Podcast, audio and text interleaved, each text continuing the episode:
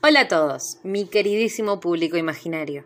Desde ya pido disculpas por no haber subido capítulo nuevo la semana pasada, pero tuve algunas complicaciones COVID-related. En fin, dejando eso de lado, les doy una vez más la bienvenida a un nuevo episodio de este podcast un tanto improvisado. Pero, antes de comenzar, como siempre, los avisos parroquiales. Les recuerdo que este podcast funciona como una suerte de bitácora de lectura a medida que avanzo en mi desafío de lectura de Goodreads, que consiste en leer 100 libros en un año. Pueden seguir mi avance en tiempo real desde mi perfil en esa plataforma como Singing My Truth. Ahora sí, vamos con esa intro.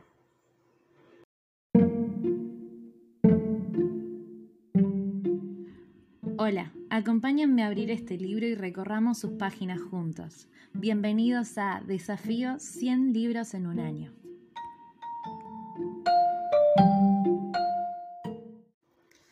Capítulo 43. Más extraño que un fanfiction.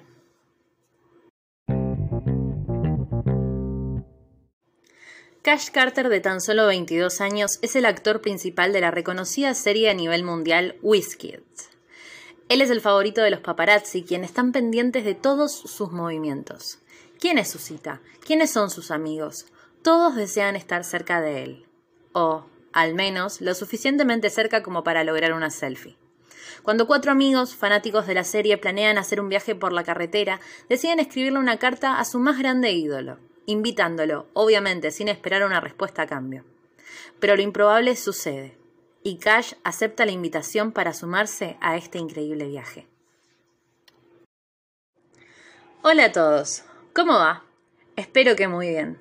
Sorprendentemente para mí, últimamente se estuvo sumando gente nueva a mi queridísimo público imaginario, aka ustedes. Así que pensé que quizás estaba bueno presentarme de nuevo, que hace mucho que no lo hago. Mi nombre es Daf, soy estudiante de Artes de la Escritura en la Universidad Nacional de las Artes en Buenos Aires, soy un proyecto de escritora y actualmente persigo la meta de lograr publicar mi primera novela. Comencé este podcast como un objetivo personal tras una mala racha en el ámbito de la salud mental. Me propuse un desafío de lectura y al tiempo de comenzar también me propuse reseñar estas lecturas. Y acá estamos, casi un año más tarde atrasados a más no poder con las reseñas, pero felices de haber logrado mantener más o menos este propósito del año. Soy Ravenclaw, Slythenclaw si hay que mezclar, fan de los libros y los musicales y madre de tres gatos. En fin, eso es todo por hoy, en el departamento de las presentaciones. Hoy vamos a hablar de una lectura que llegó a mí en forma de recomendación de TikTok. Elegí este libro gracias a Dai, que ya que estamos es creadora de contenido de libros y está buenísimo lo que hace, así que si no la siguen, la encuentran en Instagram y en TikTok como books-with die, die con y latina. Así que podría decirse que es una de las primeras veces en la historia de este podcast en el que ingreso a un libro sabiendo de qué se trata. Más extraño que un fact fiction es un libro escrito por Chris Colfer, el mismísimo Kurt Hummel de Glee a quien amo y admiro desde mi más tierna adolescencia. Ya he leído otras cosas escritas por él, tales como La Tierra de las Historias o Struck by Lightning, pero leyendo este libro, tras muchos años de no leer nada nuevo de él, sentí un crecimiento o quizás una seguridad a la hora de desarrollar una historia del género juvenil que antes no había logrado percibir.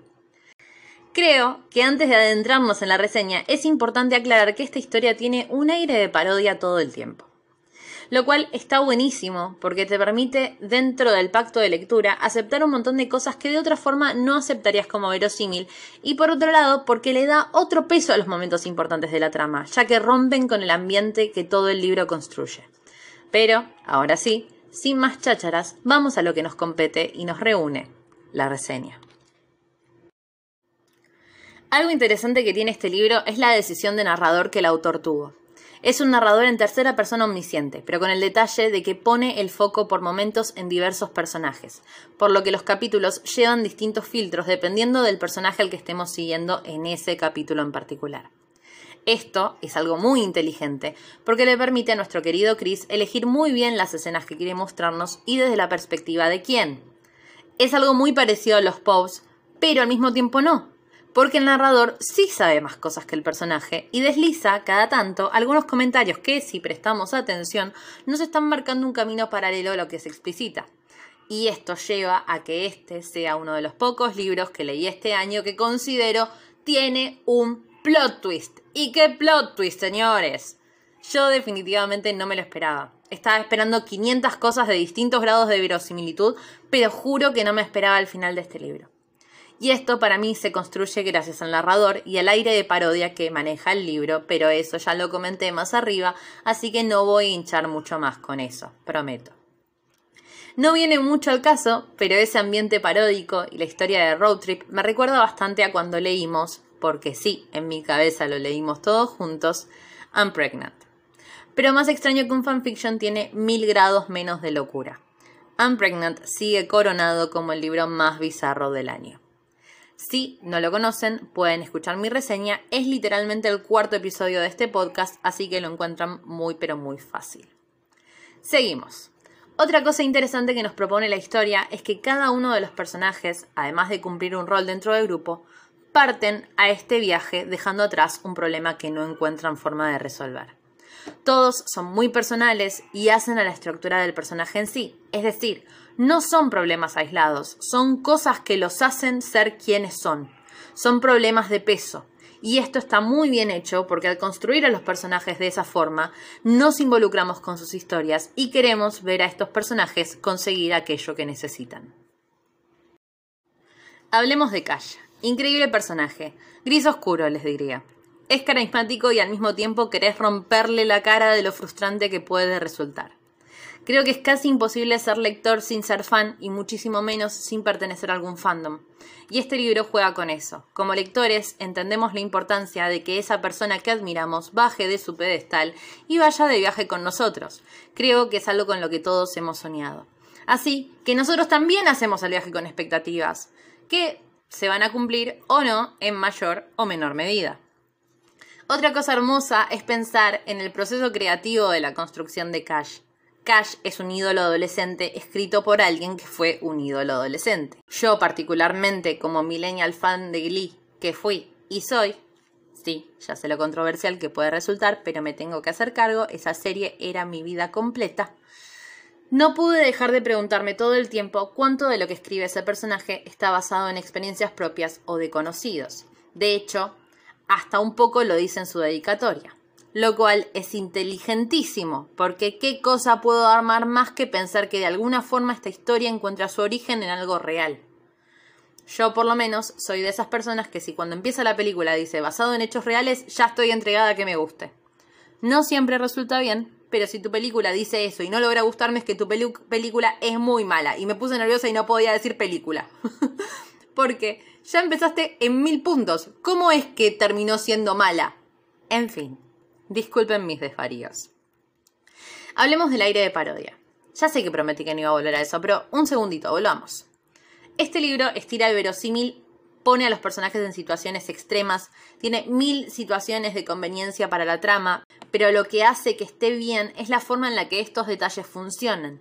El libro sabe que está estirando el verosímil, lo sabe y le importa muy poco. Es más, hasta le causa gracia, hasta se nos ríe en la cara del verosímil. La historia lleva constantemente a los personajes al límite de mil maneras diferentes. Y esto está bien, porque con este road trip a nosotros nos están vendiendo una ilusión. Queremos que a la vuelta los personajes hayan crecido, cumplido sueños, etc. 4 de 5 estrellas en la escala de Dafu para este libro que me hizo reír y llorar en igual medida. Porque sí, la magia de esta historia es que mientras te hace reír y pensar qué tontería estás leyendo, a la vuelta de la página te sumerge en algo hiper profundo y te hace conectar con los personajes y emocionarte con ellos. Creo que es un gran libro para irse de vacaciones. Estoy segura de que te debes sentir súper acompañado. El road trip está muy bien llevado, es gracioso, es interesante, tiene sus altos y sus bajos, los personajes son tridimensionales y encuentran su punto de protagonismo, todos tienen un conflicto propio y un arco de crecimiento propio a recorrer. Tenemos un personaje dudoso como Cash, pero hiper atractivo. Es una historia de humor, de crecimiento, amor y amistad. Toca temas súper sensibles de forma irreverente y profunda a la vez. Y no podemos olvidar el nivel de representación que este libro maneja. Es un libro esperanzador a pesar de sus sombras. Si no tiene cinco estrellas es porque soy una hortiva con los puntajes y me cuesta muchísimo poner cinco estrellas, pero está ahí, a un pasito. Y no nos olvidemos el highlight de este libro. Tiene un plot twist que me despistó. ¿Qué más podemos pedir? Nada, señores, nada. Caso cerrado. Lean este libro. no, mentira. Yo no creo en que los libros funcionen para todos por igual y por eso mismo tomé la decisión de que mi podcast fuera libre de spoilers, porque creo en las recomendaciones puntillosas, con un poquito de teoría y otro poquito de opinología libre. Si me preguntan a mí, definitivamente tienen que sumar este libro a sus listas, pero prefiero que tomen su propia decisión a partir de todo lo que ya les expresé en este capítulo. Ya dejo de dar vueltas, lo juro.